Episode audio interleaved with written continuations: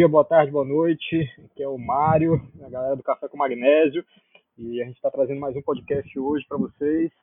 Hoje a gente está entrevistando aqui o Alex Mendes, o Lequinho. O Lequinho que está nas competições, também está escalando altos níveis aí em rocha. Né? A gente chamou ele para um bate-papo aqui, aproveitando que está todo mundo por casa, nessa época de quarentena. A gente vai trocar uma ideia aqui falar um pouco sobre as metas dele para o futuro, como é que está sendo essa, esse lá e cá no, nas competições e na rocha, como é que ele e o que é que ele pensa que o, sobre o, o climb né, da, do local onde ele mora, o local do e sobre o Brasil todo. Lequinha, tudo bem, cara? Fala, Mário, você tá bom ou você tá joia, Bradinho? Rapaz, Aqui... tô joia, cara. Tudo tranquilo. Irado, bro. Muito obrigado aí pelo convite. Tô muito feliz de estar tá podendo contribuir de alguma forma aqui, passando um conhecimento para frente. E, pô, velho, eu sou fã do trabalho de vocês. Tava faltando um incentivo, assim, sabe, de conhecer a história de cada atleta, de conhecer a vida de cada um, conhecer um pouco mais da escalada nacional, né? Faltava isso num cenário assim. Pois é, cara, e o café ele surgiu com, com esse incentivo, né? Tentativa de mostrar um pouco sobre o, os atores da, da, escalada aqui no Brasil. A gente conhece muito sobre a galera lá de fora, né? E deixa a desejar um pouquinho aqui sobre a galera daqui. E esse daqui é um meio que a gente encontrou para isso. E, uhum. para a gente começar, cara, é, se puder contar um pouquinho como é que tu conheceu, como é que tu começou a, a escalar, se os teus pais tiveram alguma influência nisso, tu praticava um outro esporte antes da escalada. Então, Mari, a minha vida na escalada começou bem cedo. Eu tenho 20 anos, né? Então eu comecei a escalar com 11 anos, já fazem 9 anos, assim que eu tô frenético na escalada, assim, nunca parei. E a escalada começou do, de uma forma bem doida, assim, na minha vida. Eu tinha dois amigos, assim, muito muito próximos de mim, assim, e eu brincava com eles to todos os dias, e aí dava três e meia da tarde, assim, e eles tinham que ir escalar, velho. Tinha uma academia de escalada na nossa cidade, uma escolinha, uma cidade de interior, sabe? Eu vim de Itamonte, então era muito pequena a cidade, mas tinha um murinho de escalada lá, assim, que é a escola de escalada Picos, que incentivava a criançada, tava sempre lá, saca? E iniciava a galera na escalada, assim, dava curso de escalada, tinha uma loja. Então, para a cidade, era uma coisa bem, bem massa, assim, bem interessante. E aí, esses dois amigos, tipo, já frequentavam há um, há um certo tempo. E, porra, eu ficava assim, nossa, será que eu quero fazer esse negócio também, velho? Sai todo dia aí, três e meia pra escalar. Eu quero ver como é que é isso aí. Aí eu peguei um, um belo dia e fui lá com eles, velho. Assim, Cheguei lá, pirei, né? Alucinei no, no murinho, assim. Era um murinho pequenininho, uma cavezinha, que unia bem a galera. E aí, no primeiro dia de escalada meu, cara, eu peguei, assim, de um boulder, caí no colchão, e na hora que eu caí, eu pus a cabeça para trás, velho, e bati a cabeça numa garra, assim, na quina de uma garra. Aí furou minha cabeça, velho, assim. E aí eu comecei a chorar, assim, mal. Falei, nossa, velho, agora minha mãe não vai deixar eu voltar, saca? E aí o Felipe Guimarães, assim, que era o, o professor nosso, chegou e falou, Lequinho, tá doendo, tal, eu falei, não, Filipão, não tá doendo não, velho. Mas por que, que você tá chorando então? Ah, porque minha mãe não vai deixar voltar aqui mais, velho. Aí eu, tipo, tava mal, assim, que minha mãe não ia deixar. E aí acabou que eu fui pra casa, tentei esconder e tal, mas minha mãe flagrou, assim, na, na hora, né? Mas aí acabou que rolou uma conversa e aí eu nunca parei de escalar, saca? Anos depois eu tinha.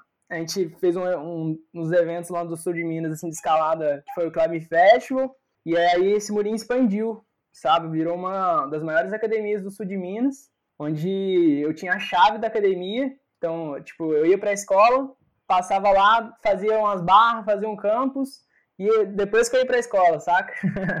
no Entendi. caminho da escola dava uma desviada, assim. E aí foi aí que a escalada se tornou assim muito intensa na minha vida, saca? Eu ia de manhã, dava essa brincadinha lá de bobeira, voltava para ia para a escola, né? Voltava para quando eu voltava para casa já eram umas três e pouco, já tava querendo ir de novo. E aí eu ia lá, mexia nas agarras, tirava as agarras, colocava as agarras de volta, assim. Então eu tive um contato, uma interação muito massa, assim, sabe? Eu tive uma liberdade de ter uma academia boa para treinar. Só que a gente não tinha ah, uma, uma instrução, assim, sabe? Tipo de treinamento, assim, a gente não tinha o conhecimento de treinamento. Então a gente treinava meio que na loucura. Então, assim, foi, foi esse o início que eu tive assim, na escalada, saca? Foi por conta de uma academia que tinha na cidade, que inseria é, crianças, assim, o foco da academia era crianças, assim, tinha, tinha turmas grandes, assim, até.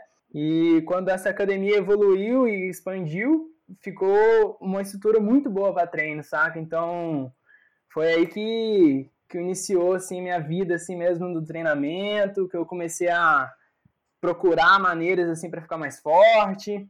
Foi onde eu tive meu primeiro emprego, saca? Assim, um emprego informal lá, ia lá, limpava a academia, é, tomava conta da loja, assim, atendia as pessoas. Foi, tipo, foi, essa fase foi uma, uma, uma fase muito importante na minha vida, assim. Saquei, cara. E dessa galera que te acompanhou nisso no começo, então que começou a escalar junto contigo, é, tem algum nome conhecido? Uma galera aí tá, tá participando das competições também atualmente? Então, assim, conhecido nacionalmente não, mas né, quem me inseriu na escalada foi o Felipe Guimarães e a Tayana, mulher dele. E os dois, assim, tem um hostel que é bem conhecido, assim, lá em Itamonte. Que Itamonte fica ao lado do Parque Nacional do Tatiaia. Então, assim, é uma região muito privilegiada, uma cadeia de montanhas muito massa, assim, tem uns dos picos mais altos do Brasil estão lá. E aí tem o Hostel Picos, que era a academia era a Academia Picos, aí daí surgiu o Hostel Picos. Então, assim, okay. o Felipe Guimarães é uma pessoa muito conhecida pelas suas vias, saca? É... E aí eu tinha uns amigos, né, que escalavam sempre comigo, que hoje em dia alguns escalam, outros não, mas quem vingou mesmo, assim, de estar tá frenético mesmo na escalada sou eu. Tá que e, cara, é, tu tem com certeza o, o currículo mais invejado ali do, do 8 Nu, né? Ali, tu tá em primeiro lugar ali, e se tiver colocado todas as vias, né? Se tiver faltando algum, ainda sobe mais, né? E, cara, é a checklist ali imensa, né? Gigantesca, principalmente pra idade, né? Ali, ali é só uma referência, assim, né? Tipo, aquele o rank, né? Assim, é só para uma referência para a gente ter um controle e tal. Mas é muito interessante, assim, aquele aplicativo, a forma dele de armazenar as vias da, da gente, assim, porque a gente é muito doido, né? A gente esquece, nem lembra, assim, ali a gente anota, lembra as coisas. E aí, tipo, eu comecei a anotar, assim, depois de um tempo, que eu tinha feito algumas vias já, que eu fui conhecer o 8A. E aí, esse ano aí, por conta de, da comando, de algumas vezes que eu, por conta ter morado no Cipó, eu consegui, pela primeira vez, assumir a liderança lá do ranking, mas isso é uma informação muito, é, muito pequena, assim, saca? Tipo, não é, não é um feito tão grande, assim, pelo fato de... Eu acho que o mais difícil é você se manter ali entre os cinco primeiros durante anos saca? Isso eu acho que é uma coisa bem difícil, assim, você se manter escalando no nível alto por muito tempo. Então, assim, eu acho que um feito bem memorável mesmo é esse, assim, conseguir se manter ali entre os cinco primeiros e conseguir estar tá avançando sempre no ranking mundial, assim. Porque, pô, se você for ver lá, é, eu tô em primeiro do Brasil, assim, no ranking brasileiro. Mas eu tô lá em... Nossa, eu tô muito longe de estar tá perto dos 100 primeiros lá no ranking mundial. Então é um caminho muito, muito vago ainda, sabe? Uhum, entendi. E, cara, é, quando tu entrou, quando começou no, no, esporte, tu tinha algum ídolo, né? Alguém que tu se inspirava, assim, almejava ser parecido, ser igual? Então, bro, é, tipo, por conta de eu ser de uma cidade muito, é, bem pequena, assim, a gente tinha pouco contato com essa galera de fora. Tipo, eu fui conhecer Igual o Gustavo Fontes. O Gustavinho, ele era meu ídolo, assim. O bicho foi lá na minha, na minha cidade uma vez lá, abriu um V11, abriu uns trem lá. Ele, o Rafael Passos, aí foi o Kevin, foi uma galera forte, saca? Foi o Gabriel, o Gabriele Moroni. E aí eu tinha sempre, eu gosto de dizer que eu tenho os ídolos assim próximos a mim, saca? Tipo, as pessoas que eu consigo ter uma vivência assim são meus ídolos. Tipo, o Gustavinho, o, o Rafael Passos, são pessoas assim que me inspiram a procurar estar tá sempre em movimento para melhorar a minha relação com a escalada, assim, saca? Tipo, igual eu sou, eu tenho dificuldade com boulder, assim, um, eu não sou, não tenho tanto volume, assim, eu conhecia, eu sempre levei não tão a sério o boulder, sempre é, priorizando a esportiva. E aí essas pessoas me mostram, assim, sempre, quando eu tô com elas, que, pô, velho, o boulder é sinistro também, o boulder é muito importante, e isso me instiga a escalar igual ele, saca? E a nível mundial, assim, eu, eu consigo idolatrar alguns, algumas pessoas, tipo o Chris Sherman, assim, pela história dos caras. Pela história que ele fez, os feitos, assim, então são... É, o, o Chris, assim, é uma pessoa que, pô, me inspira demais, velho. O David Graham com, com os Nibar, então... Então, assim, cada um tem uma característica, assim, que me inspira, saca? Mas eu gosto de dizer que meus ídolos estão próximos de mim, aqui no Brasil mesmo. saquei, cara, saquei. É, Alex, cara, eu vi ali no, no 8A, tu tem 1,66m. Essa é a altura, a altura oficial mesmo, né? Agora eu cresci um pouquinho quando eu cadastrei um no 8A. É, tô com 1,70 só. pois é, então, padrão assim, é um pouco mais alto que eu ainda, eu tenho 1,69, mas 1,70 e tá escalando nesse nível altíssimo, cara. Querendo ou não, tá, tá até baixo, né? É. Aí como é que como é que foi a tua, tua evolução na escalada, né? É, teu aumento no, nos graus, né? Do sétimo, do oitavo pro nono, tu teve muita dificuldade assim para desenvolver betas novos por causa da, da, da tua altura. Toda vida que, que tu entra numa via tem que ser um, um beta diferente, ou tu consegue pegar o beta que a maioria usa. Como é que foi, cara? Essa é uma questão bem, bem importante. Tipo, eu, eu, eu sempre fui meio que rato de laboratório no meu início, assim, saca? É, como eu tinha a chave da academia e eu era muito novo, era difícil de ter adulto que, que, que queria levar a gente pra, pra rocha, saca? Então, assim, eu ficava muito treinando, eu treinava muito. Eu, eu comecei a escalar em 2011, eu fui de 2011 até 2015, eu fui duas vezes na rocha só de 2015 em diante que eu comecei a ir pra rocha mesmo, assim, sabe? De final de semana sim, outro não, quando minha mãe deixava tal, até eu conseguir um ritmo. Então, assim, é, a maioria das vezes que eu ia escalar, no pico que era mais próximo da cidade, que, era o, que é o BPO, é, eu ia eu e mais um brode. Então, assim, eu comecei a ter que desenvolver betas para mim, porque esse brother ele já tinha mais tempo de escalada, ele já entrava numa via diferente, e aí, assim, com o pouco contato que eu tinha, que eu, eu só tinha feito o curso e ido uma vez fazer boulder, com um pouco contato que eu tinha com a rocha, eu fui, tipo, tentando aproveitar o máximo, assim, do que eu tinha na academia, que, tipo, eu tinha muita experiência de academia já, tipo, muito tempo mesmo, treinava bastante, assim, e aí eu falei, velho, eu e a galera sempre falava pra mim, Lequim, quando você conseguir aplicar o que você faz aqui dentro da academia na rocha, velho, sua escalada vai mudar, saca? Aí eu ficava, nossa, mas o que, que eu tenho que fazer? Eu não sei o que, que, que acontece, né? Que eu chego na rocha não consigo cadenar. Mas assim, no primeiro mês, assim, a, que eu comecei pra rocha, eu cadenei o C-Sup, cadenei 7A, assim, com poucos pegas, menos de 10 pegas, assim. E aí eu comecei a evoluir, saca? E eu quando eu comecei para rocha, eu comecei a evoluir muito rápido, assim. Porque quando a gente tem um. Quando a gente tá escalando na rocha, eu acho que é o que mais motiva a gente, saca? Tipo, porra, aquele projeto, tô doido pra voltar lá, sabe? Quando a gente fica frenético pra, pra tentar encadenar o projeto. E aí eu, eu comecei a ter essa motivação. Porque antes eu treinava, mas não sabia para que, que eu treinava. Assim, eu ia em competições e tal, assim, mas tipo, não tinha um, uma regra, de, tipo um sistema de treinamento. Então eu treinava na loucura. E aí quando eu comecei pra rocha, eu vi, caramba, velho, é pra isso que eu treino. E aí eu comecei a aproveitar demais o que o BPO tinha para me proporcionar. Que são, o BPO é um, um pico assim, muito clássico com vias mais curtas. assim As maiores vias lá tem tipo 20 metros. Então é um pico curto e grosso. E regleteiro, assim.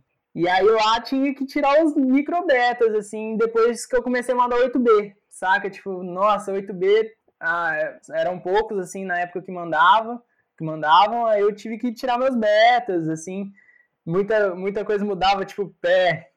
Todo mundo usa esse pé aqui, falando, nossa, mas eu não alcanço jeito nenhum. Tem uma via lá muito clássica, chama Aresta Vento Ventania. Ela é uma arestona, assim, bonita, e aí eu lembro que tinha que pegar um reguete assim e a galera juntava e batia na próxima garra.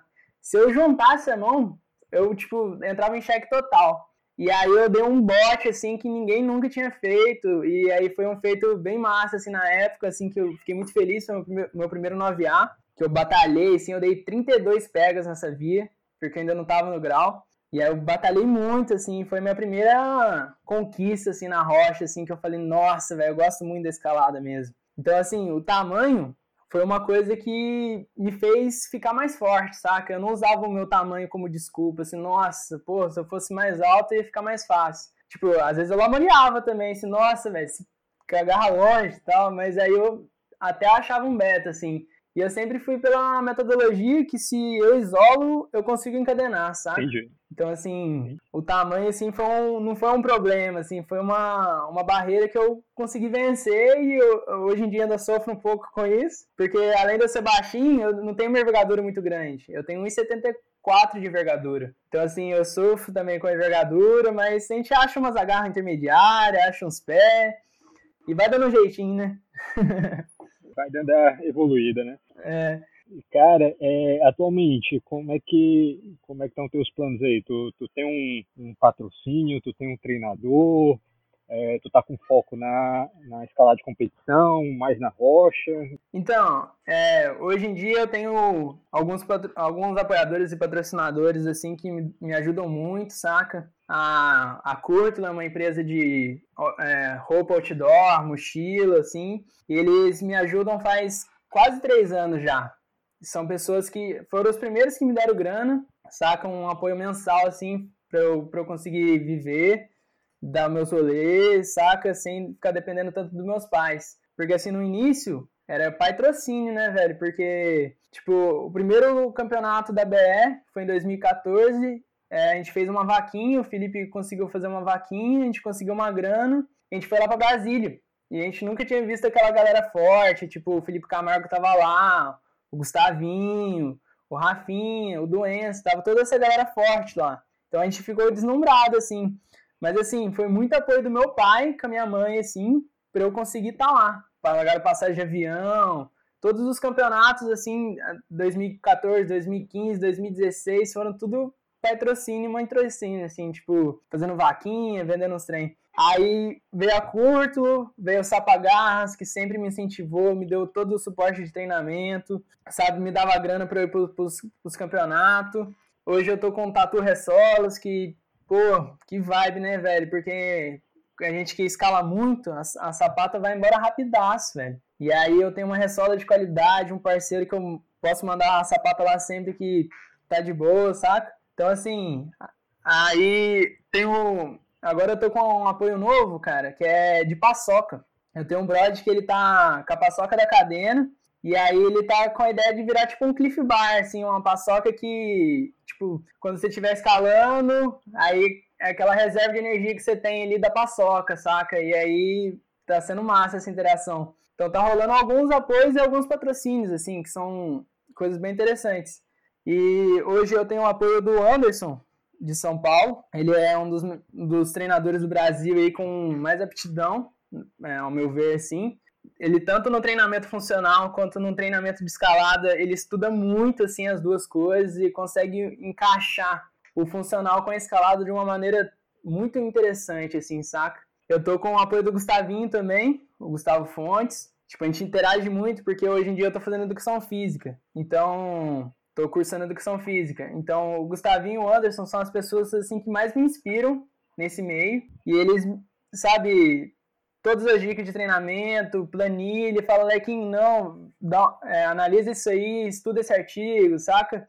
Então tá rolando uma interação muito massa, assim, entre a gente. E aí o Anderson faz dois anos que a gente trabalha junto já, uns dois anos e meio. Eu nunca tinha feito uma planificação de treinamento, né? E o Anderson entrou e me ajudou muito, assim, saca, nessa planilha. E me orientou melhor, colocou, é, agitou os funcionais, assim, que, é, que eram umas, umas coisas que eu nunca tinha visto. Então, assim, foi uma coisa que mudou muito a minha vida, assim, saca? Eu poder planilhar. Antes dele veio o Beto Jonqueira, que, nossa, é, a gente fez um esforço muito grande para conseguir treinar junto. Ele era o meu treinador, e eu mandei o meu primeiro 10A com o treinamento que a gente fez junto, assim, tipo, três meses treinando, eu fui e mandei meu primeiro 10A em passar 20, assim, tipo, com os braços milinguidos, assim, eu lembro na época, assim, que foi muito massa.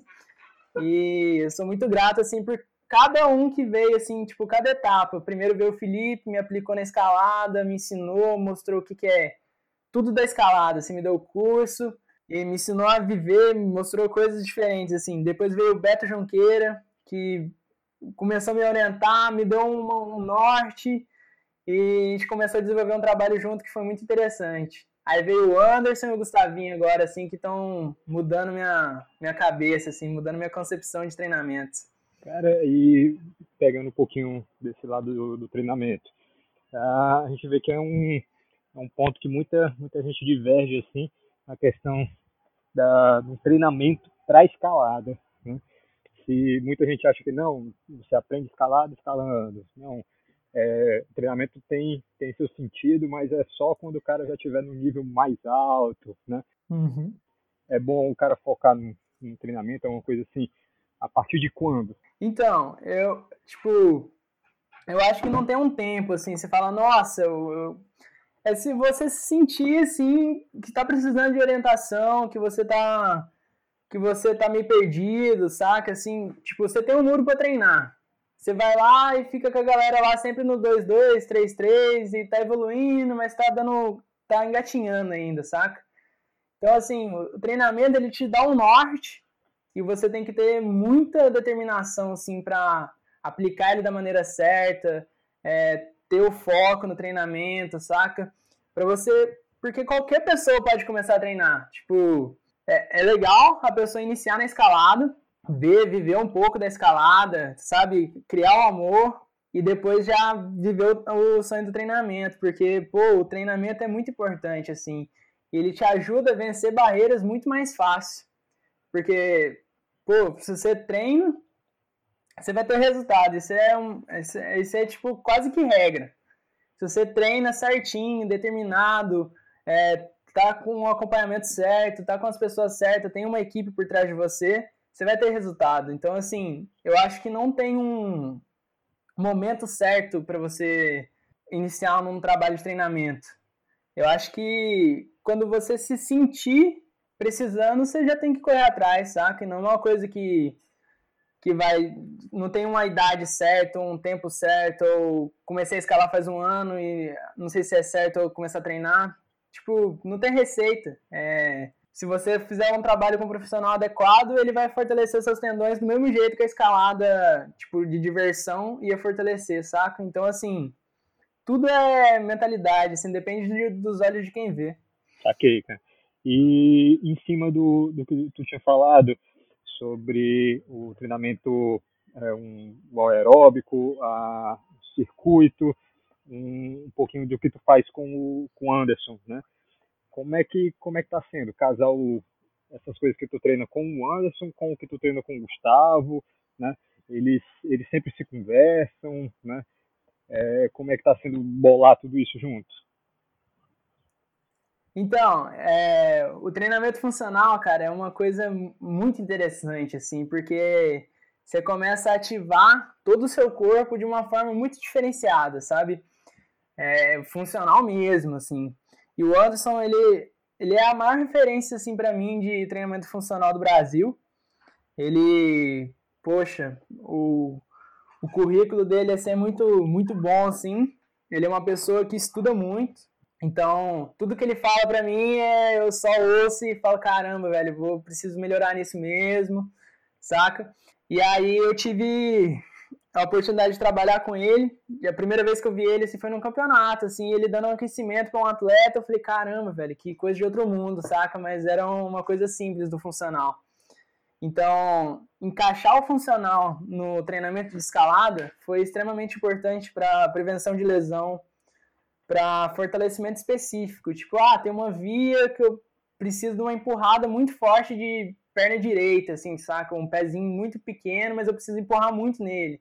Então a gente faz um trabalho adequado para essa via, saca? Então, assim, o ano passado eu tive a oportunidade de morar no Cipó e lá é, eu tava bem tranquilo com o treinamento, assim, como eu treinei toda a minha vida, eu falei, não, esse ano eu vou tirar para eu conseguir só escalar. Eu quero divertir esse ano, não quero treinar.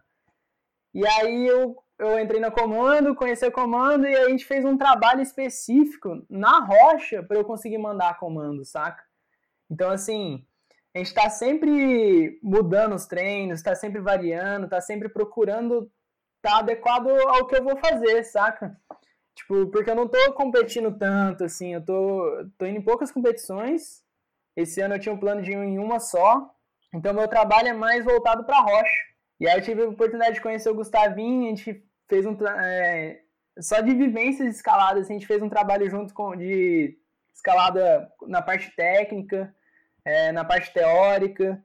Então, assim, eu tive muitas vivências com os dois, assim, eu acho que um consegue conciliar bem com o outro, assim, sabe? É um trabalho bem legal de se fazer, assim, uma equipe, né, velho? Entendi. Cara, e sobre a faculdade, né? Tu tá fazendo educação física, tu tem a faculdade mais como um, um, um plano B para ti, tu realmente quer ser um escalador pro, algo, algo do tipo, né? Como é que tá a tua cabeça em relação a isso? Então, a escalada para mim hoje é, tipo, hoje em dia é difícil a gente falar de viver da escalada aqui no Brasil, sabe? É um, uma, um assunto bem delicado, assim. Então, assim, eu resolvi que eu, se eu não conseguisse viver da escalada, eu queria viver escalando. Então, eu falei, o que, que eu consigo fazer para viver escalando? E eu tinha dois grandes exemplos, assim, do meu lado.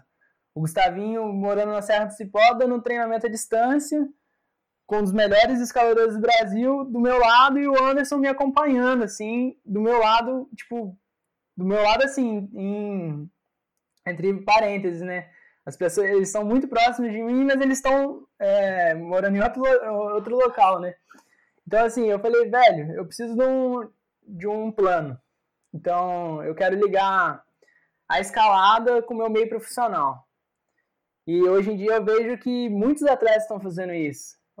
O Pedro Avelar está fazendo educação física também, que é um atleta de ponta e nacional. O Jonas Lefler está fazendo, já terminou o curso de educação física, está dando treinamento. O Gustavinho. Então, assim, eu estou vendo cada vez mais atletas virando profissionais da área para contribuir de alguma forma com a escalada nacional.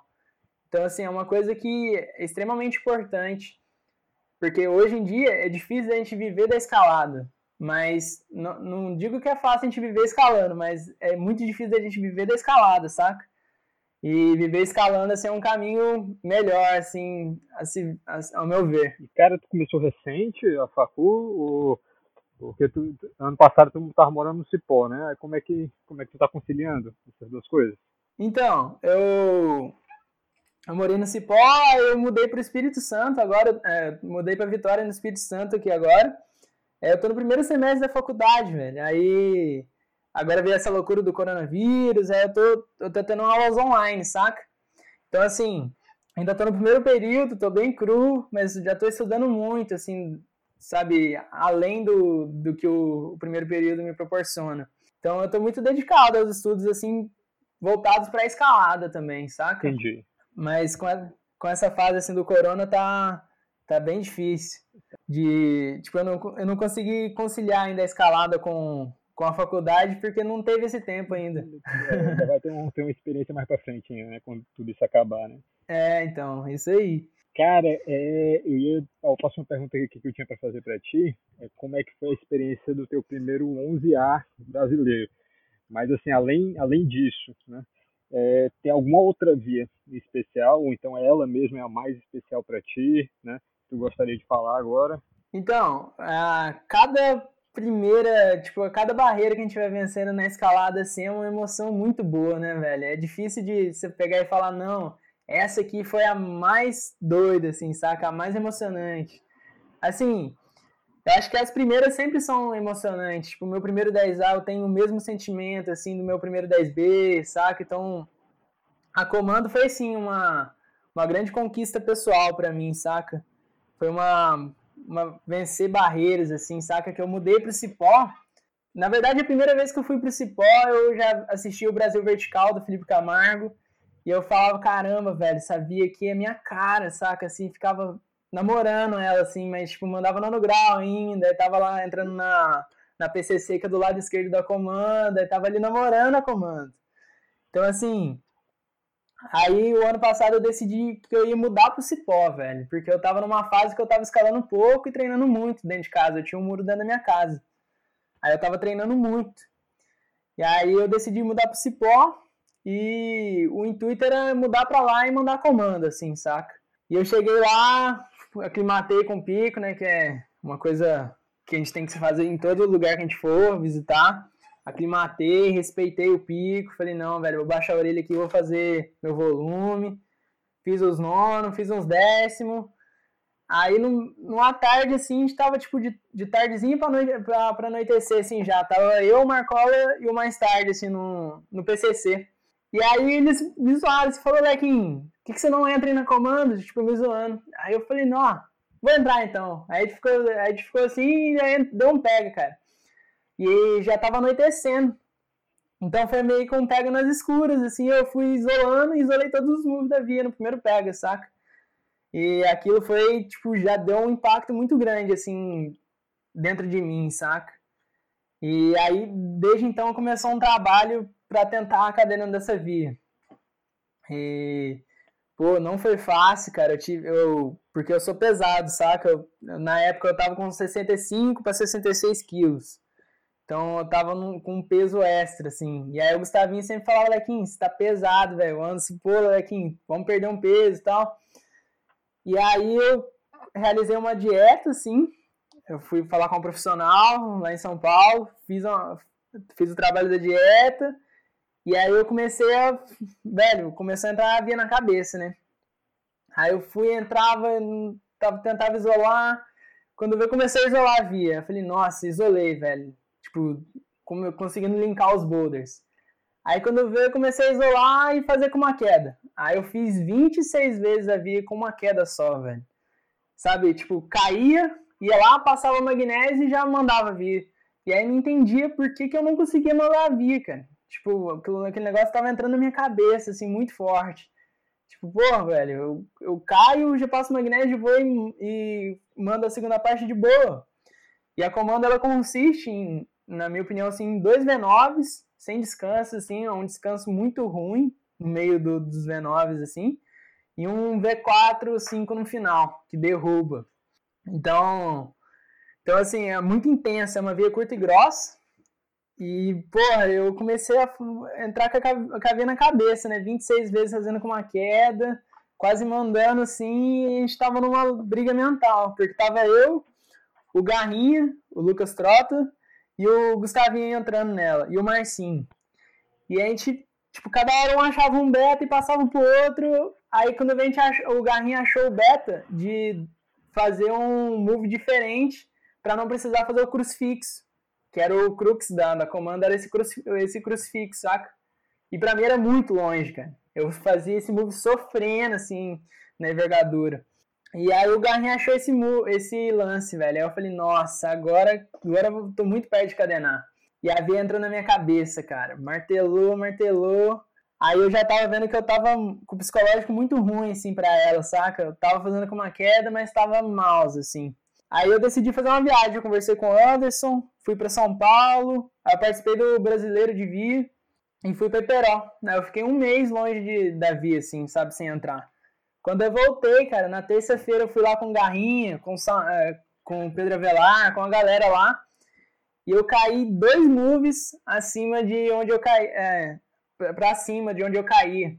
E aí aquilo falou, nossa, velho, tá muito perto. Aí eu liguei pro Gustavinho, desse do pico, falei, Gustavinho, velho, eu preciso muito dessa vibe lá, velho, vamos lá. É... Aí ele marcou daqui, vamos lá na quinta. E aí gente pegou e foi, a gente começou a subir a trilha assim de manhãzinho, que a gente lá bem cedinho. E tava, tipo, clima patagônico na hora, né? Muito frio, velho. Aí chegou lá, fiz o aquecimento, eu tô vendo que o Gustavinho tá muito quietinho, velho. Tá, não tá falando nada. Eu falei, uai, o que que tá acontecendo, será? Aí deu um pega, caí com a mão, sem sentir a mão, assim, que era, era o grande, a grande dificuldade nossa na via, minha, do Garrinha do Gustavinho era sentir os dedos no primeiro pega, saca? Porque tava tão gelado que a gente não sentia as agarras. E aí eu caí pra cima do segundo crux, é, pra cima do, do segundo, no meio do segundo boulder, sem sentir as mãos. Desci, aqueci de novo, dei 10 minutos e entrei de novo na via. Aí eu passei os dois V9, cara. Passei o outro V9, passei o primeiro V9, respirei, pum. Passei o segundo V9, eu falei, caramba, velho. E a gente pulava, a gente pulou uma costura dela, saca?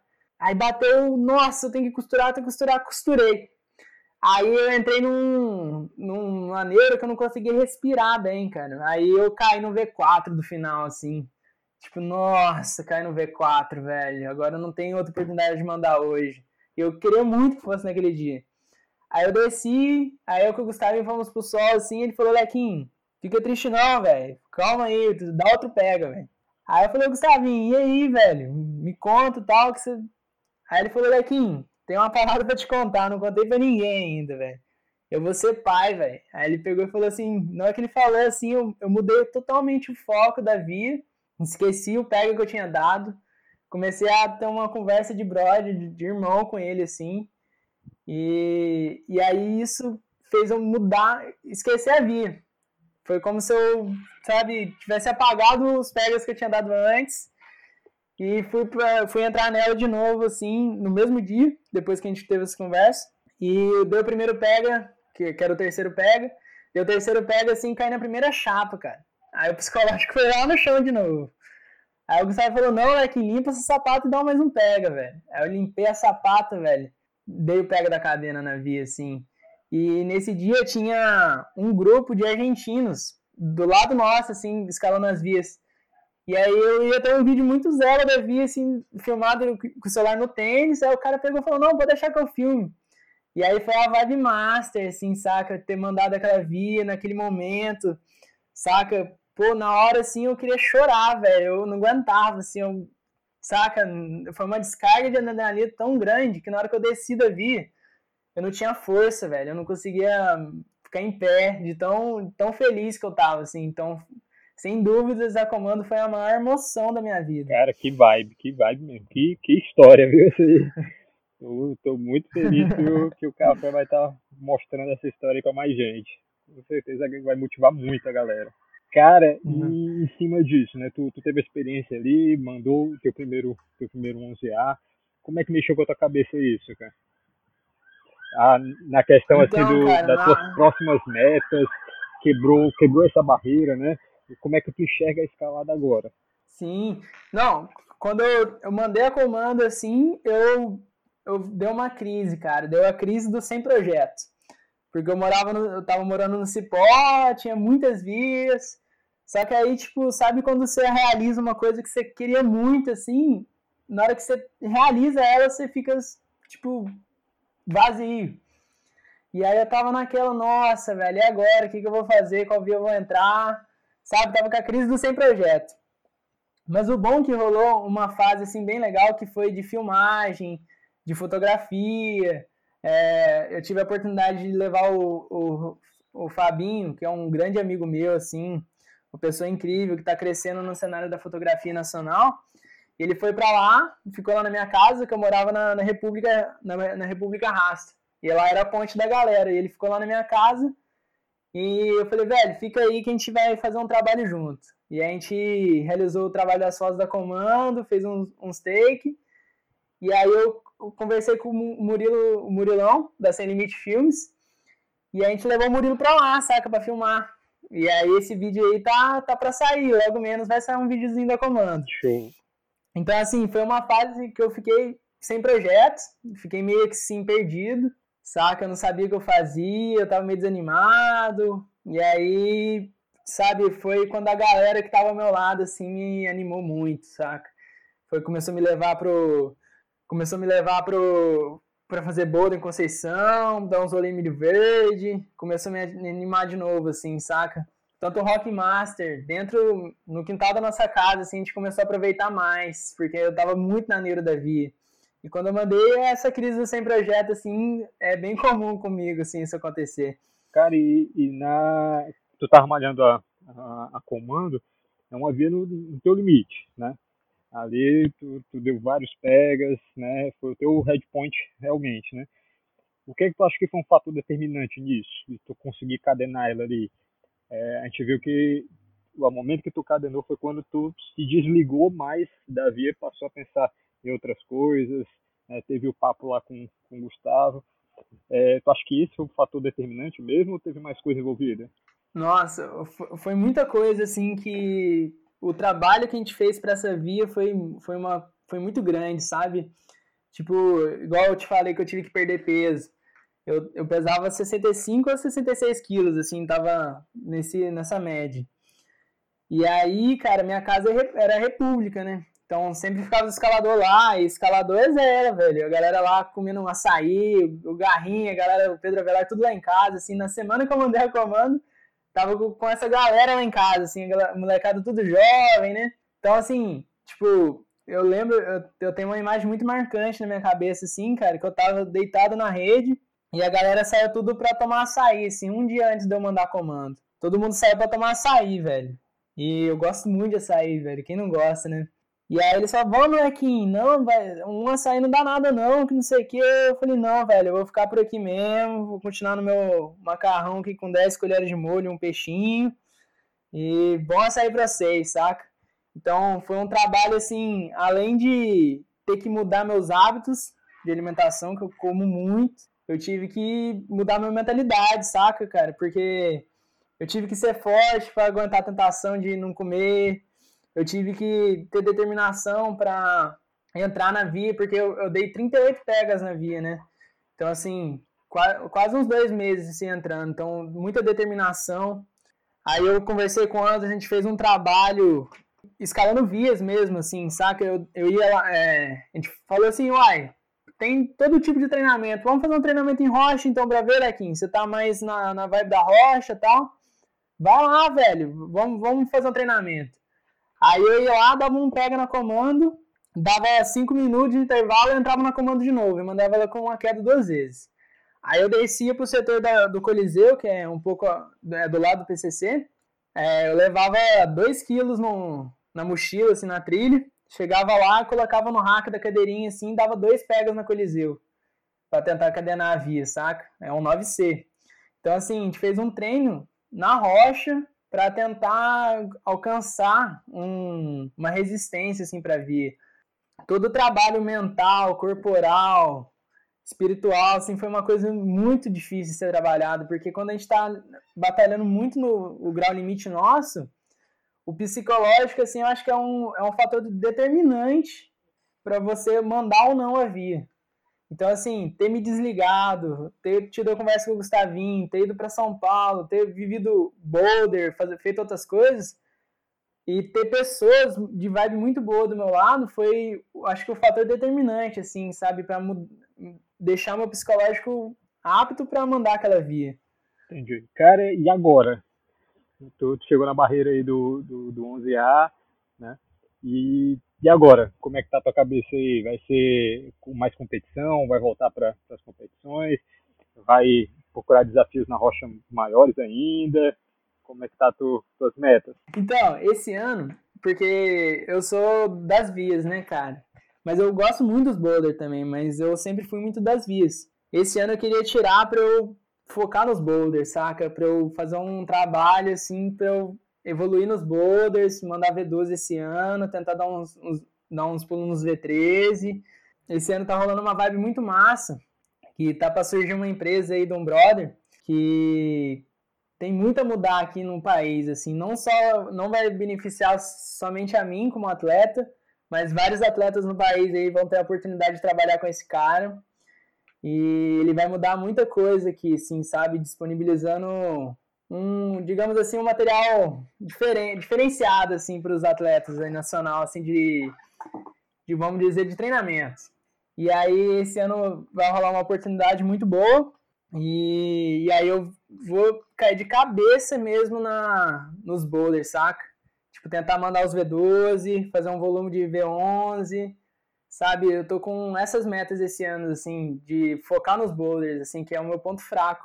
Porque quanto mais você evolui na via, nas vias, você vai vendo que mais os boulders vão ficando difíceis e mais eles vão ficando na sequência um do outro. Tipo, a comanda é um V9 em cima de um V9 e mais um V4. Então, então assim, as vias vão ficando mais difíceis. Imagina se a comando fosse num, tipo, se tivesse um décimo grau e depois a comando vermelho. Então, assim, a gente tem que estar tá muito forte nos boulders. Esse ano eu quero tirar para trabalhar essa parte minha que é, que, tipo, que não tá deixando a desejar, assim, para mim mesmo, saca? Brother, e nos boulders? Tem algum boulder aí que te enche os olhos, que só de pensar já começa a suar? O, pelo que eu tô vendo aqui, então, teu headpoint em boulder é um, é um V11, isso? Isso, é o máximo que eu já consegui cadenar. E tem algum aí que tá, tá, te, tá te deixando doido, que assim que terminar esse negócio de corona, tu vai chegar junto e tentar mandar? então, eu tava em Itamonte, eu tava batalhando um V12 lá, cara. Eu tava quase mandando. Aí, na, na, tipo, nos últimos dias, assim, de eu ir embora de Itamonte, caiu várias chuvas, assim, tipo, de duas semanas. Eu não consegui cadenar esse boulder, velho. É um boulder mais de resista, assim. Mas, assim, eu acabei de mudar pra Vitória, então eu conheço pouco ainda, saca? Mas eu já vim em viagens anteriores, assim, que eu conheci alguns boulders que eu tô doido pra voltar. Tenho cirurgia moral aqui dentro da cidade mesmo, um, um V9 de highball, cara, que é ícone assim do, da escalada do estado, que foi o primeiro V9 do estado do Espírito Santo, que eu tô doido para fazer esse marco, sabe, ser a, a, terceira pessoa a cadenar esse boulder, que tem um marco muito grande assim pro estado. E eu quero conhecer os picos de escalada aqui, né, cara? Pô, tô animadão, assim, tô doido pra essa fase acabar, pra dar esse rolê cara, a gente uh, se debruçou um pouco sobre a, a, história da Comando, né? Que é uma história super um final feliz, né? Mas teve tem alguma história aí de, de perrengue que tu queira contar? Uma situação engraçada, Nossa. sei lá, uma coisa que vale a pena contar pra galera. Esse é o que mais tem, né, Bradinho? Porra, esse aí. então, eu, eu, nossa, eu tive uma oportunidade de ouro ano passado, né? Que é morar na Serra do Cipó, do lado de uma região assim, tem tudo, tudo que você quiser tem ali, né? Tem boulder, tem via, tem tradicional, tem de tudo. E aí eu tive a oportunidade de conhecer o Gustavinho e ele me levou pro tabuleiro, cara. E a gente entrou na Smoking. E já foi mó perrengue essa primeira ida, mas essa aí é um perrengue de boa, assim, de leve. aí a gente voltou lá com com o Murilo, da Sem Limites, para fazer um documentário lá na Smoking. E esse, esse doc também tá para sair, logo menos. E aí, cara, a gente, a gente tinha que deixar 350 metros de corda fixa na via para ele conseguir gravar, saca? E eu, quando sabia, entramos nessa missão, eu nunca tinha usado cliff, aprendi a usar na parede, fui aprender a jumariar lá. Então, assim, tava tudo, tudo novo, assim, sabe? O tabuleiro é um, um paredão imponente, né, cara? E a Smoking, a primeira acordada dela, assim, é, nossa, é um teto, cara, muito grande, assim, a água caindo atrás de você, assim, é uma, sabe, é uma sensação muito, muito nova, assim, é uma limpeza muito grande, tanto espiritual, assim, quanto mental, saca? E aí a gente tava nessa missão do, de gravar, eu, eu tava eu fui, o Gustavinho foi, cadê no 9B, eu entrei no 10A, não consegui isolar o lance do 10A lá e passei nos Cliff. Nunca tinha usado o Cliff, cara. Os caras tinham me dado o, me mostrado mais ou menos como é que funcionava ali antes. Aí, pum, usei os Cliff, cara. E aí cada chapa que eu consegui alcançar era uma tipo um gol do Brasil, tipo, uhul! E aí eu comecei a progredir ali, a gente desceu, até o platô, né, dormiu e foi no outro dia. Nesse outro dia, velho, a gente esticou as cordadas, é, e aí eu, eu, eu, o Gustavinho guiava uma, eu guiava outra. Aí, aí eu guiei esse, esse, lance do artificial, que é o décimo grau lá, que o Diácono abriu para direita, assim, o Diabo Belisário, porque é um feito, nossa, esse é um feito muito grandioso, esse décimo grau aí, cara, é, é duríssimo. E já tá nas alturas, assim, a exposição visual é muito grande. E aí o Gustavinho guiou o 8B e ficou o 9C para eu guiar.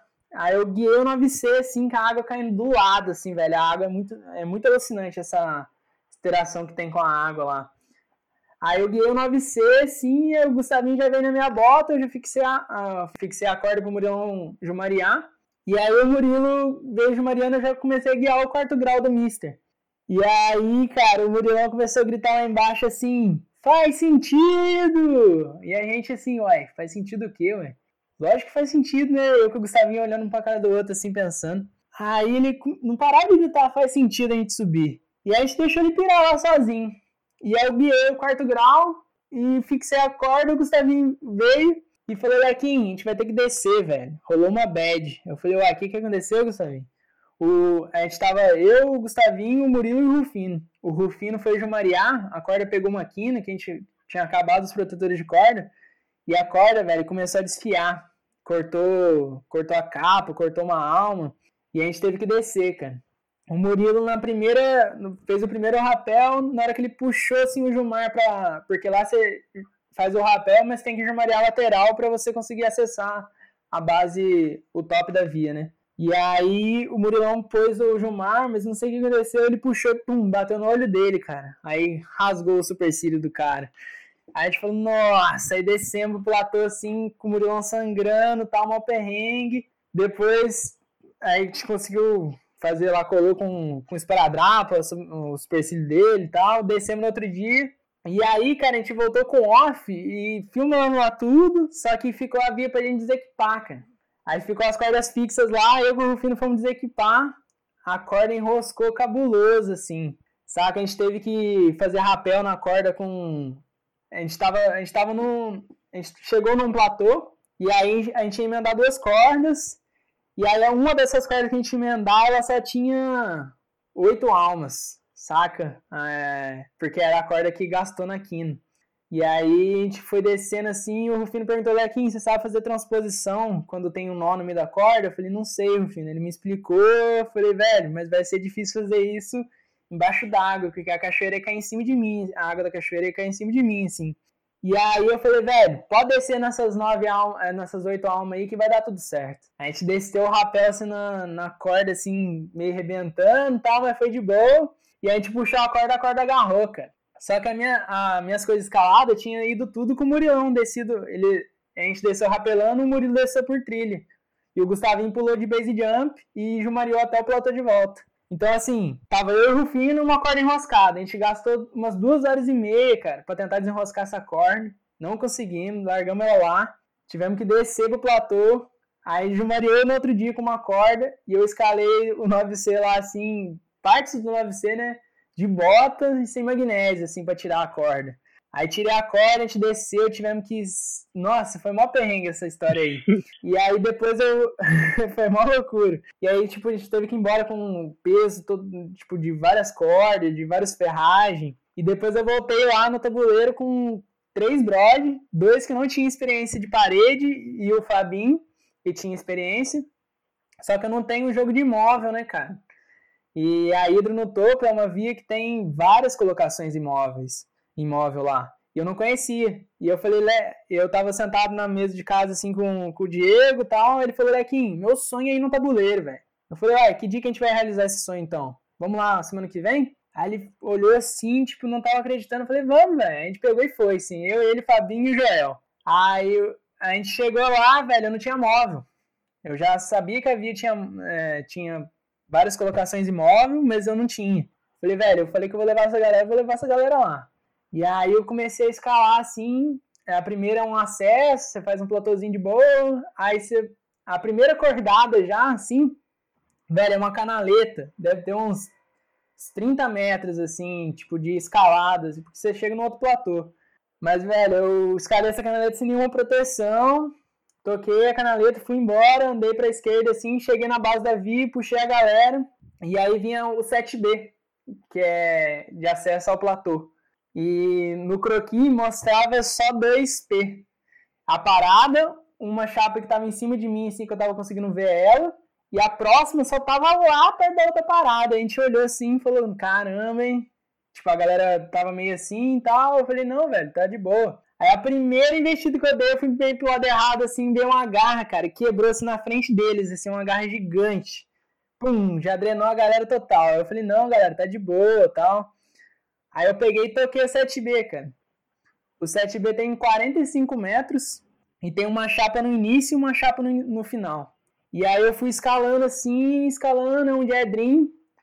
E aí eu olhei assim pra baixo, assim, um barrigão de corda. Eu falei, uai, eu vou tentar pôr. Eu tinha nut. Eu vou tentar pôr um nut aqui. Aí eu falei assim, mano, se eu pôr esse nut muito, muito bom, a galera não vai conseguir tirar, velho. Eles são inexperientes e tal, eu fiquei com esse medo. Aí eu pus ele meia boca. Cara, aí eu escalei assim, passei uma, uma aresta. Aí na hora que eu olho pra baixo, assim, falei, nossa, vai pegar nessa aresta que eu vou bater a corda. Na hora que eu olho, assim, o, o nut já tava lá na parada, assim, batendo lá na parada. Eu falei, ixi, vamos embora. Tipo, respirando, assim, de boa, não tava drenado. Aí fui tocando assim, cara, aí quando vê a via sai da, do diedro, assim, tem uma fenda muito bonita e ela vai pra direita. E aí é bem o crux. Peguei, passei o crux assim, achei a chapa, falei, nossa, salvei, filho. Peguei, costurei a parada e puxei a galera. E aí eu rebocava um brother, esse brother vinha com uma corda de retinida nele, E aí eu rebocava o outro brother, saca? Eu, eu puxava dois caras para poder escalar uma cordada. Então, assim, foi, foi um passo de tartaruga. E eu ainda ia ticando umas agarras para eles, assim, saca? Pra eles não pegarem umas agarras que quebra e tal. A gente chegou no platô, dormiu. No outro dia eu fui, isolei o 9B, que é a primeira parte da depois do platô da Hidra 1 9B. E aí dois bradinhos ficaram com a minha mochila para eles jumarearem, saca? Eu puxei meu parceiro, pus a corda fixa, eles jumarearam, só que a corda enroscou, deu um maior trabalho isso aí, a gente perdeu umas duas horas nessa, nesse processo. E aí, cara, eu fui toquei o, o 7C, o 7B da, da próxima acordada e fiquei aguardando esse processo, saca? E aí a próxima, a, a P4 da Hidro, é, da P4 para P5, assim, tem uma. Depois do platô, né? Tem a P1, que é o 9B, a P2 é o 7B, a, aí chega no lance artificial. Na hora que chegou nesse lance artificial, cara, eu comecei a ter cãibra, muita cãibra, assim. E eu tinha levado um pedacinho de pau, assim, pra eu tentar rodar, que eu achava que a chapa era mais próxima. Quando eu cheguei lá, velho, era dois buraquinhos de, de, de cliff, assim, muito. Já tava tudo gasto. Eu caí cinco vezes lá, o cliff bateu na minha testa, bateu no meu dente e começou a escurecer, cara. Veio a, começou a escurecer, meus brothers começaram a ficar drenados. Aí eles começaram a falar de descer. Eu falei, velho, fazer rapel aqui é pior, vamos pra cima. E aí ele falou, Lequins, tem a última chance. Eu lembro muito disso, assim, o Diego falando pra mim, Lequins, tem a última chance. Eu já tinha caído quatro vezes, velho. Aí na quinta vez eu peguei, pus o primeiro cliff, pus o segundo cliff e deu um dinâmico, velho, numa garra assim que eu não sabia se era boa, se era ruim. E ficou. E aí, na hora que ficou assim, velho, eu falei, caramba, velho, e agora? Tipo, eu saquei um, um cliff, pus na garra assim, sentei pra dar um, uma descansada, porque eu tava tendo muita cãibra. E minha garrafa d'água caiu na hora que eu fui pegar as coisas na mochila, assim, então eu tava sem água, é, sem força, tava tipo mal já, assim, e ficando sem luz. Aí eu falei, não, velho, agora é só tocar. Aí você toca uns 7 metros, assim, de uma fenda lateral e chega na parada, assim, saca? E isso tudo sem chapa, a chapa tá lá pra baixo.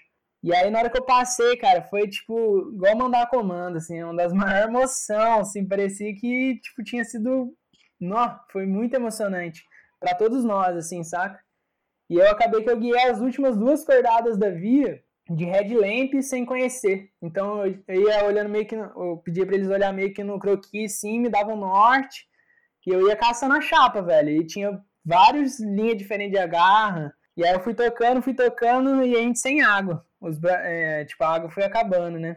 E aí eu toquei essas últimas duas cordadas de 60 metros sem os, sem os móveis também.